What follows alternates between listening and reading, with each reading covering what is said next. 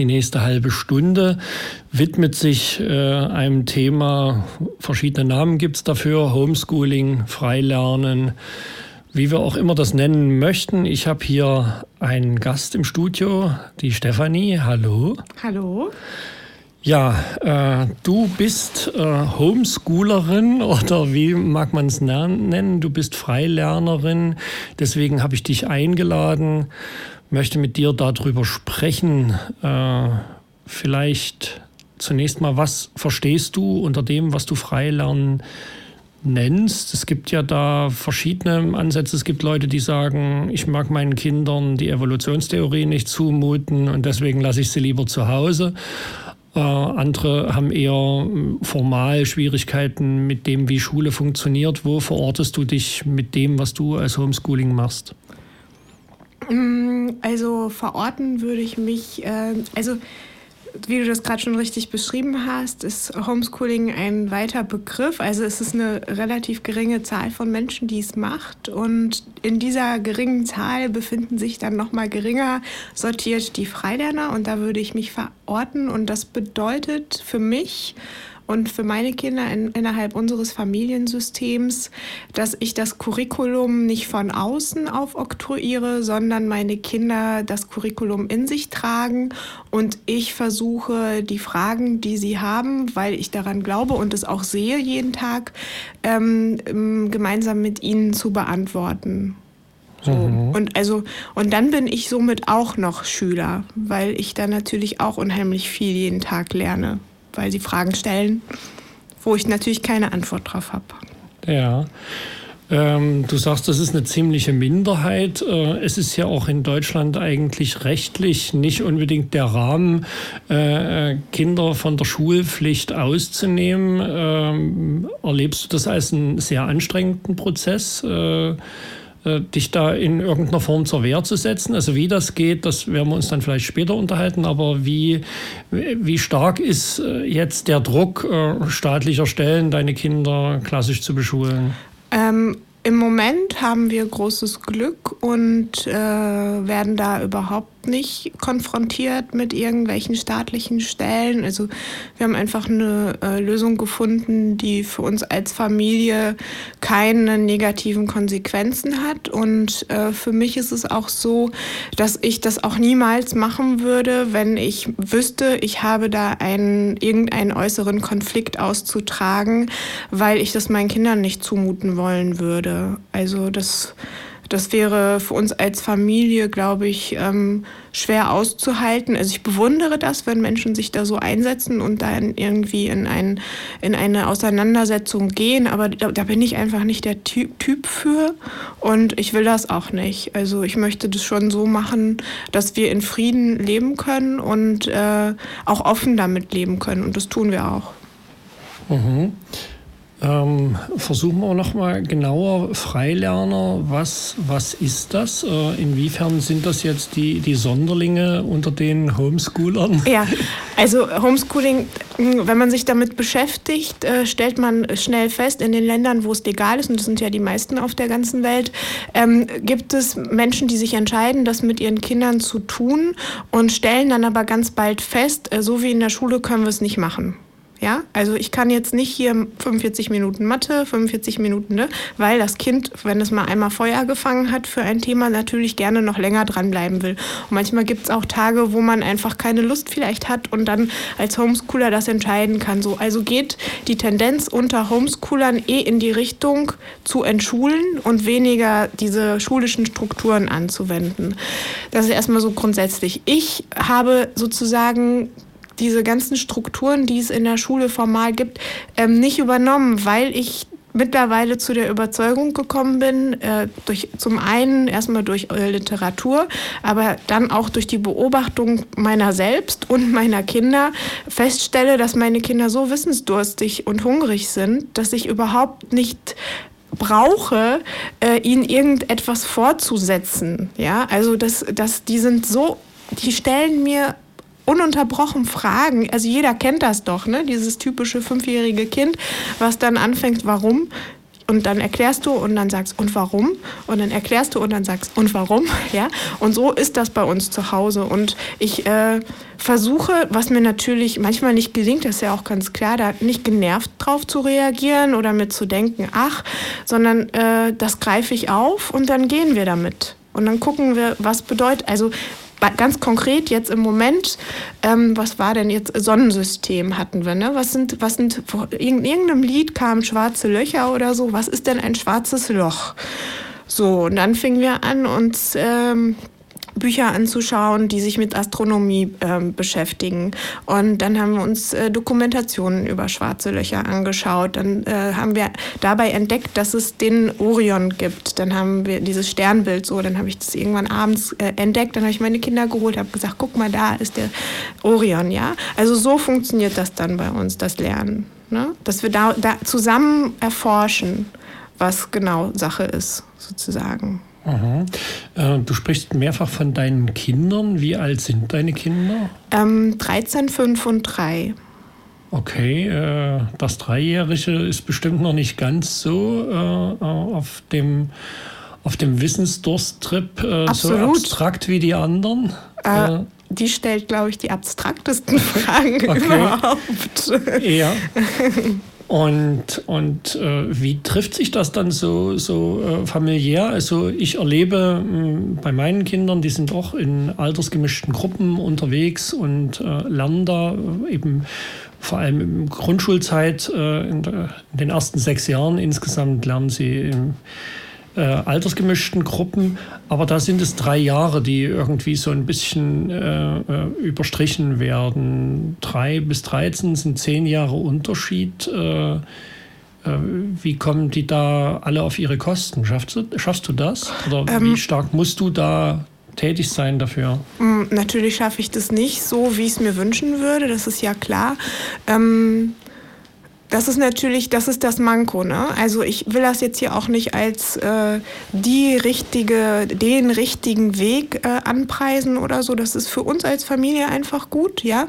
Und äh, ich würde mir da natürlich viel mehr Unterstützung äh, wünschen. Und ich finde das natürlich auch sehr bedauerlich, dass das staatlich nicht anerkannt wird, weil dadurch natürlich vieles äh, ja, viele Wege uns ähm, verschlossen sind, äh, die wir da gehen könnten, vielleicht um Unterstützung zu bekommen. So, das ist das eine. Das andere ist, ja, wir sind nun mal begrenzt, so funktioniert das Leben. Wir sind alle begrenzt. Jeder von uns ist limitiert und das ist eine Erfahrung, die die Kinder machen. Das ist, finde ich, erstmal völlig, völlig in Ordnung. Ähm, die unterschiedlichen Ebenen abzudecken. Also konkret mache ich das so, dass äh, jedes Kind an, an einem Wochenende im Monat äh, einen Elternteil für sich alleine hat zum Beispiel. Oder dann auch wirklich dafür zu sorgen, dass äh, wenn jetzt einer und also ich rede dann mit den Kindern. Ne? Der eine hat jetzt irgendwie ein ganz, merke ich, ganz starkes Bedürfnis, da irgendwie weiterzukommen in einem bestimmten Bereich. Und dann sage ich den anderen beiden Kindern so, ihr seht, der hat jetzt einfach, seht ihr das, könnt ihr das wahrnehmen? Ne? Also so rede ich dann noch mit den Kindern, siehst du, der hat jetzt gerade, der braucht es gerade. Ist das okay für dich, wenn ich jetzt mal hier jetzt mir drei Stunden oder eine Stunde Zeit nehme und nur mit dem bin und du bist dann aber auf jeden Fall danach dran. Ja? Und äh, das hat sehr lange gedauert, auch die so eine, so eine innere Struktur innerhalb der Familie zu gewinnen. Und es dauert natürlich weiterhin an. Ja, das verändert mhm. sich mit dem Alter und so weiter. Und ich muss da auch für mich gucken und mein Mann auch für sich, äh, dass wir da auch unsere Räume bekommen und äh, Luft und äh, Platz haben, um aufzutanken. Natürlich. Mhm. Ganz banale Frage. Ja. Äh, bist du darüber hinaus noch irgendwie berufstätig oder ist dein Mann, seid ihr ich sage immer, ich habe Glück, mein Mann ist reich. ja, also, was heißt reich? Also, der verdient halt äh, ganz gut, so dass wir da auch gut von leben können. Ich gehe jetzt keiner, äh, ich, ich würde sagen, äh, Tätigkeit nach, die Geld einbringt. Ich habe sehr viel Arbeit, einen 24-Stunden-Job, würde ja, ich sagen. Ja. Aber äh, ich, ich verdiene äh, in dem Sinne jetzt nichts äh, We Wesentliches zum äh, Familieneinkommen. Nee, nee, es ging jetzt einfach darum, wie frei ist einfach dein Rücken dafür, für, für ja. das, was du da tust. Ja, da, mein Mann, ach, das ist, ich bin so dankbar. Ja, dass das ja. so ist. Ähm, was mhm. hat euch eigentlich so ähm, auf, die, auf die Idee gebracht, dass ihr gesagt habt, ihr wollt äh, ja eben die, die Bildung, wie sie vorschulisch ja allgemein funktioniert, Kinder fragen, wollen was wissen, machen das äh, und dann habt ihr irgendwann für euch entschieden, ihr geht da irgendwie bruchlos weiter und so wie ich das jetzt verstehe und versucht das einfach in der Familie weiterzuhalten, äh, äh, diesen Prozess. Was, was hat da den wesentlichen Ausschlag dafür gegeben? Also äh, der, der, mein ältester Sohn war in der Schule, der ist nicht äh, von Anfang an nicht zur Schule gegangen. Ähm, er ist sozusagen der Vorreiter und der Pionier in unserer Familie, weil er schon innerhalb von kürzester Zeit in der ersten Klasse gesagt hat, ich will da nicht mehr hingehen. So. Ich hatte mich schon vorher so mit alternativpädagogischen Konzepten auseinandergesetzt, auch schon als Jugendliche. Und das war für mich irgendwie so ein Prozess in den Jahren. Und ich habe das dann auch noch eine Weile ausgehalten. Er war an einer öffentlichen, staatlichen Schule und hat sehr gelitten. Und äh, wir haben dann versucht, ihn an einer freien Schule hier unterzubringen, aber das war, also es war, ich habe das von der dritten Klasse an probiert, ihn an einer freien Schule unterzukriegen äh, mit Betteln und da ständig auf der Matte stehen und so weiter. Es hat nicht funktioniert, es war aussichtslos. Also gerade sein Jahrgang ist da irgendwie scheinbar ganz überfüllt und äh, es ging nicht. Und irgendwann habe ich dann äh, André Stern gesehen. Ähm, Menschen, die sich mit Bildung beschäftigen, haben wahrscheinlich schon mal was von ihm gehört und auch mit Freijahrerbildung. Er war nie in der Schule. Und seine Eltern haben ihm das ermöglicht. Und er, das, was er so erzählt hat, das, das, damit konnte ich einfach was anfangen. Also es hat in mir einfach so ja, irgendwie, das alles, was, was ich, womit ich mich beschäftigt hatte, hat auf einmal einen Sinn gemacht und ich habe ich hab was verstanden und ich habe, mein Horizont hat sich erweitert und ich habe verstanden, mein Kind muss nicht leiden, es gibt auch noch einen Weg über Schule hinaus. Also ist ja okay, wenn Leute ihre Kinder zur Schule schicken, kann jeder so machen, wie er will, habe ich überhaupt nichts gegen, aber ich, meine Aufgabe als Mutter sehe ich so, dass ich meine Kinder schützen muss. Nicht retten, ja. Ich mhm. möchte das auch nochmal unterscheiden, nicht, ne? ja. Ich kann sie nicht retten vor dem Übel dieser Welt, ja. Das wird auch oft missverstanden und man sagt dann, ja, du bist ja voll die Glucke oder so und kannst deine Kinder nicht loslassen, ne. Also so sehe ich mich überhaupt nicht. Ich wäre froh, wenn ich zehn Stunden am Tag meine Freizeit hätte und machen könnte, was ich wollte, aber ähm, ich habe mich dafür entschieden, mein, das ernst zu nehmen und äh, meine Kinder zu schützen, ich habe noch nicht mal so das Problem mit diesem, doch, das stört mich auch, das Curriculum in der Schule. Aber was, was mich wirklich sehr stört, ist, dass es äh, sehr viele, und es tut mir wirklich weh in der Seele, das zu sagen, weil ich da niemandem auf die Füße treten möchte, aber ich empfinde das so, dass sehr viele Erwachsene und äh, gerade im Bereich Bildung sehr viele unreflektierte Erwachsene sind und da, da finde ich, äh, gehört es am wenigsten hin. Da müsste viel mehr getan werden, dass die Menschen sich selbst reflektieren, weil ich glaube, dass dort ganz viele äh, innere Konflikte, die die Menschen haben, an den Kindern ausgetragen, ausgelassen werden. Und das ist eigentlich so mein Hauptmanko, was mhm. ich so in, an, an öffentlichen Bildungssystemen äh, sehe. Ja. Und das ist mir so, das erscheint mir so groß, dass ich mich entscheide, meine Kinder nicht dorthin zu schicken. Ja. Weil, weil Fehler sind ja normal, ne? Wir machen alle ja. Fehler. Ich mache ja auch, ich schreibe meine Kinder auch mal an und so, ne? Das ist ja alles legitim. Ich, mein Problem ist wirklich, die Verantwortung dafür dann zu übernehmen. Ja, das sehe ich nicht in den, in den Einrichtungen, dass die viele Menschen dafür in der Lage sind dazu, hinterher zu sagen, du, es tut mir leid, ich habe einen Fehler gemacht. Ja. Mhm.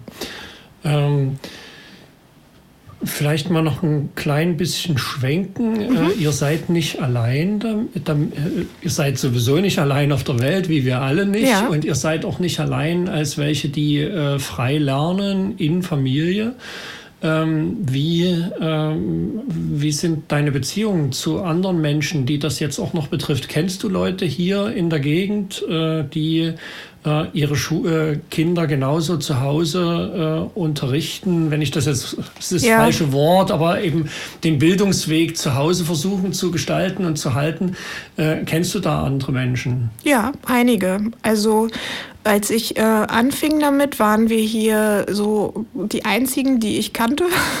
Und äh, das hat sich seitdem, also wir machen das jetzt zweieinhalb Jahre, äh, seitdem sind es mittlerweile fünf Familien hier. Direkt, Im direkten Umfeld und im weiteren Umfeld, da spreche ich so vielleicht von 100 Kilometern, sind wir so 15 Familien ungefähr. Mhm. Und äh, seid ihr miteinander in irgendeiner Form vernetzt? Also wenn du jetzt solche genauen Aussagen machen kannst, setze ich das mal voraus. Ihr seid vernetzt. Was, was heißt das? Also wie habt ihr miteinander zu tun? Ergänzt ihr euch da auch in irgendeiner Form? Unterhaltet ihr euch über das, was ihr da tut? Äh, oder äh, wie ist das Verhältnis?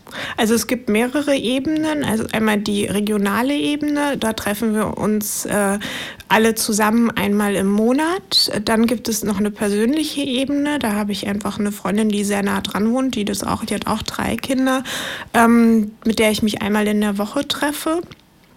Ähm, dann gibt es noch eine überregionale, eine, eine sagen, sagen, wir mal Sachsenebene. Äh, da finden auch ja, so monatlich Treffen statt oder man besucht, also in, in einer, äh, in Leipzig äh, findet einmal in der Woche ein Treffen statt, da kann man dann auch hin, das ist auch mal also offen sozusagen. Und dann gibt es fast jeden Monat große Treffen, wo dann bundesweit sich Leute treffen und das findet dann in irgendwelchen Jugendherbergen ja. statt oder auf ja. einem Camp oder wie auch immer. Ähm, wie schätzt du das ein? Eine, eine prekäre Frage für mich als Vater äh, ist ja immer so ein bisschen, okay, inwieweit ähm, schätze ich jetzt eigentlich richtig ein, was, was das Kind gerne möchte oder was für, für das Kind gut ist oder so. Und muss dann auch, äh, also bin letztendlich in der Elternsituation, muss Entscheidungen auch tatsächlich für meine Kinder treffen. Wir haben zum Beispiel die Entscheidung getroffen, meine Kinder gehen jetzt eben zehn Jahre an diese Schule und äh, äh, damit muss ich dann äh, müssen das müssen meine Kinder auslöffeln sozusagen ja. Äh, äh, wie wie stark äh, also du, du sagst okay das das Curriculum geben die Kinder die die haben das die bringen das immer schon mit durch ihren Wissensdurst und so weiter in, inwiefern hast du den Eindruck, dass sie so eine, so eine abstrakte Sicht, okay, ich will jetzt meine Bildung so machen, das ist ja so ein Lebenswegdenken in irgendeiner Form, ähm, dass die Kinder das selber irgendwie tragen können? Jetzt aus deiner Erfahrung. Ich verstehe deine Frage nicht richtig. Also, mhm. was meinst du damit, äh, welche Konsequenzen das haben wird und ob ich davor Angst habe?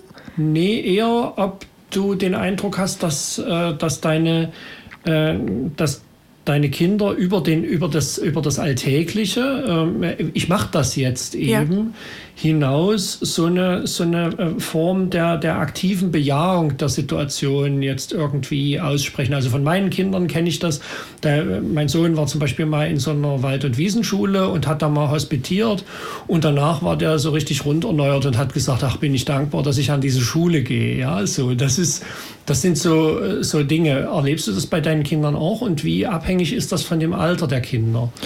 Ähm, also die, der, der Große sagt immer, äh, oder ich habe ihn mal gefragt, sag mal, vermisst du die Schule? Ne? Weil ich will natürlich nicht ihm irgendwelche Steine in den Weg legen. Wenn er in die Schule gehen will, kann er in die Schule gehen. Ja. Ähm, hat er gesagt, nee, also ich vermisse manchmal ein bisschen die Kinder, aber in die Schule will ich nie wieder. So. Ähm, die Kleinen sagen, äh, ich, will in den, ich will in die Schule und ähm, da bin ich selber noch ein bisschen hin und her gerissen. Ich will ihn, das, ich will ihn die Erfahrung nicht nehmen. Äh, ich bin mir aber relativ sicher, da wir auch schon so eine Kindergartenerfahrung haben, äh, dass sie da halt auch irgendwie zwei, drei Wochen hingegangen sind und dann halt gesagt haben, äh, nee, auf gar keinen Fall. Und also vor allen Dingen der Mittlere, der dann wirklich äh, absolut verweigert hat und gesagt hat, ich will da nicht hin. Ähm, also meine Kinder sind einfach total stark, ja. Und es, ich, ich ordne mich dem nicht unter, ja. Das ist, ich sehe sie einfach. Ich sehe sie und, und ich sehe, wie sie sich gut entwickeln und klug sind und sozial kompetent und denen überhaupt nichts fehlt. Und ich habe einfach nur diese Entscheidung getroffen, halt diese staatlichen Institutionen, die es gibt, nicht in Anspruch zu nehmen. Und ich hätte auch überhaupt kein Problem damit, wenn jetzt irgendwie jemand sagen würde, okay, wir machen jetzt Kontrollen, wir kommen einmal im Jahr oder im halben Jahr oder im Monat zu euch und gucken, ob alles gut ist mit den Kindern oder wir gehen irgendwo hin. Ja, bitte, bitte. Ja, ja, ich, äh, ich so. bin da ganz bei dir. Ich habe äh, ja meine großen Kinder auch mal äh, anderthalb Jahre quasi selbst unterrichtet, weil es gar keine Schule in der Gegend gab, die von Deutschland aus gesehen als Schule bezeichnet würde. Und ich hatte den Eindruck, dass die Kinder mit einem Minimum an Zeit da irgendwie klarkommen und, und hochgebildet eigentlich aus dieser Zeit rausgegangen sind. Das ist äh, ähm, ja, es, mir ging es jetzt einfach wirklich darum, wie, wie stark das äh, reflektiert wird, auch von den Kindern darauf, äh, was das jetzt eigentlich ist, was sie da machen und ähm, wie gestaltbar das für sie sich anfühlt oder so. Ne? Ähm, ne, aus meiner Sicht vielleicht ein bisschen prekäre Geschichte ist, was du sagst, äh, äh die ich vermisse manchmal ein bisschen die anderen Kinder. Ne? Ähm, wäre es aus deiner Sicht wünschenswert, dass sich äh, Leute, die irgendwie keinen, keinen Ort finden in diesem Bildungssystem, so wie es jetzt eben ist, ne? so in den legalen Schranken, äh, äh, dass die äh, ähm, eine, eine, eine Form sich selber suchen könnten und, und irgendwie Formen äh, der Assoziation machen könnten. Also quasi leichter freie Schulen oder autonome Bildungseinrichtungen, autonome Seminare sowas bilden könnten. Oder hast du den Eindruck, dass es schon äh, einen, einen, besonderen Reiz hat, dass das Ganze in der Familie stattfindet? Ähm, Nee, also ich würde mir sehr offene Schulen wünschen, so, ne, dass man halt sagen kann, ey, mich interessiert jetzt gerade total Mathe, also gehe ich jetzt halt mit in den Matheunterricht rein, zum Beispiel so, ja. Und ich weiß auch, dass es heute sowas gibt. Also es gibt ja mittlerweile sehr viele Initiativen, wo Jugendliche sich selbst zusammenschließen und das für sich entscheiden und sagen, nee, wir schaffen uns einen eigenen Bildungsraum, ja. Und, und ähm, doch, das finde ich, das fände ich super. Ich frage mich halt, ab wann das wirklich notwendig ist. Und nochmal, um auf meinen älteren Sohn zurückzukommen, das war so im, im ersten Jahr wo er sich erst auch so von sich aus sehr zurückgezogen hat und erstmal nicht so mit der Außenwelt mehr zu tun haben wollte. Und heute ist es so, dass ich, und das ist wirklich, das ist nicht gelogen, ja, ähm, jeden Tag kommen die Kinder aus der Nachbarschaft, das sind immer so mindestens zwei, äh, zu uns nach Hause und sind dann nach, ab nach der Schule bis abends bei uns. Ja, und also er, ich glaube, mittlerweile vermisst er das Mangel nicht mehr. Begegnung, ja. das wäre jetzt auch nicht das, was ich vermuten ja. würde, sondern eher sowas wie, ähm, ich erlebe es gerade bei meiner Tochter, die da irgendwie ein, ein, ein Konzert einübt mit Freundinnen und die ja. das eben, die da die Schule irgendwie auch ein Stück hinter sich lassen und feststellen, nee, wir treffen uns dann einfach mal nachmittags noch so und, und üben mit unseren Instrumenten dann irgendwie mal da, mal dort äh, eben dieses Assoziative im Lernen, ne? dass das äh, dort eigentlich eine wesentliche Rolle für mich persönlich spielt. Ja, und du hast ja gerade selber gesagt, meine Tochter trifft sich nachmittags mit ihren Freunden. Ne? Also das muss nicht unbedingt zwangsläufig Schule sein. Nee, nee, ne? nee. Das ist so. nur der, der, der eben so ein das, was ich als positiv erlebe, ist so ein Kristallisationskeim für eben auch bildnerische äh, Beziehungen ja. und nicht nur Freundschaften. Ja, ja. Ähm, meine, meine Frage daran ist halt auch, wann, ab wann ist das wirklich dann so weit? Ja?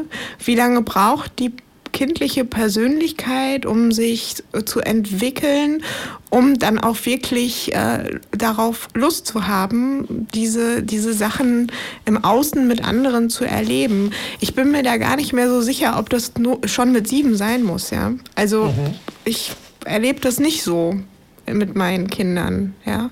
ja? Und, und wenn die miteinander spielen,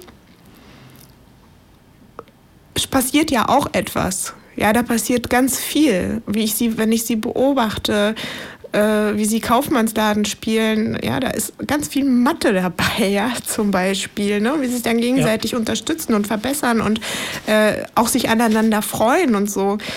Mm.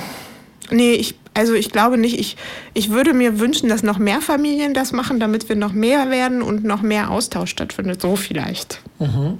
Ähm, wie ist das äh, bei dir? Äh, du, du bist natürlich dadurch ganz schön gefordert. Ja. Als Person. Total. Eigentlich Fulltime. Ja. Ähm, das, das, das, das Grauen in jedem Beruf, wenn man keinen Feierabend hat. Ich habe, also ich nehme mir ja meine Zeiten, das habe so. ich ja vorhin schon gesagt. Ne? ich sitze ja jetzt auch hier. Kommst du klar sozusagen? Ähm, Mal mehr, mal weniger. Und also ich stelle das auch fest bei Eltern, die ihre Kinder im Kindergarten haben, berufstätig sind und so weiter. Die drehen auch zwischendurch am Rad. Das ist ja nichts, also das, da habe ich keinen Alleinanspruch drauf, nur weil ich den ganzen Tag meine Kinder habe. Ich habe mich so entschieden, so am Rad zu drehen. ja, also. Nee, das ist gut äh, so zu hören, ja. ja. Das ist, äh, weil der, der Punkt ist, man kann ja eben sich nicht ganz so unbedingt immer rausnehmen oder man muss sich das ziemlich ermöglichen. Ja, wir haben demnächst irgendwie hier Wahlen in diesem Land und wir haben verschiedene Bewegungen, die damit zusammenhängen, ähm, dass das letzte, die letzte Änderung des Schulgesetzes verpatzt worden ist. Und es gibt verschiedene äh, äh, äh, Initiativen, die sich irgendwie bewegen und sagen, okay, wir wollen irgendwas anders haben im Schulgesetz oder wir wollen auch was anders haben im Bildungsalltag in Sachsen. Äh, was sind deine großen Wünsche?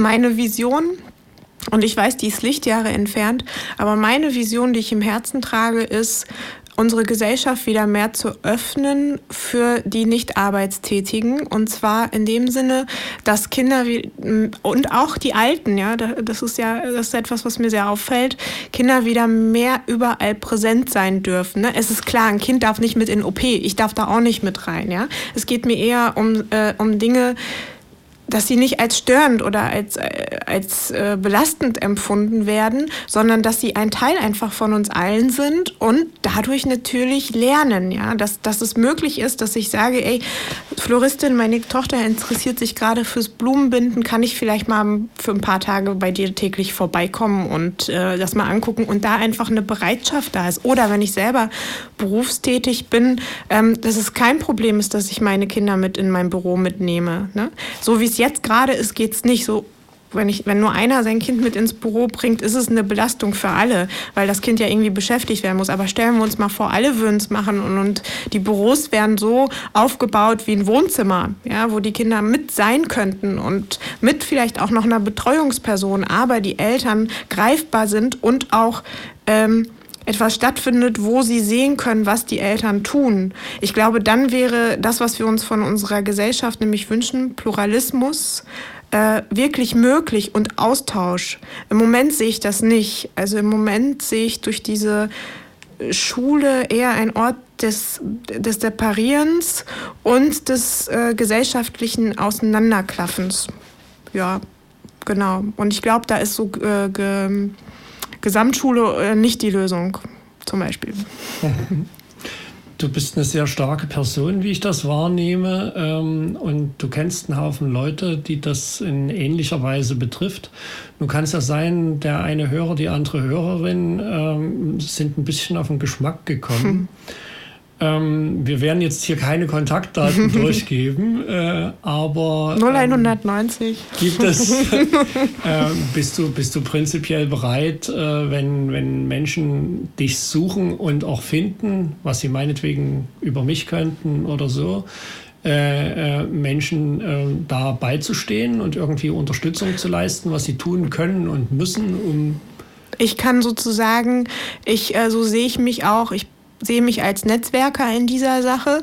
Ich kann weiter verweisen, ja, also ja, Menschen können sich an mich wenden. Ich bin aber keine äh, Beratung in dem Sinne, dass ich da jetzt langfristig begleiten kann, sondern eher äh, in dem Sinne, mich als Ansprechpartner und als, als, als Multiplikator zu sehen oder so, wo man dann halt weiterkommt.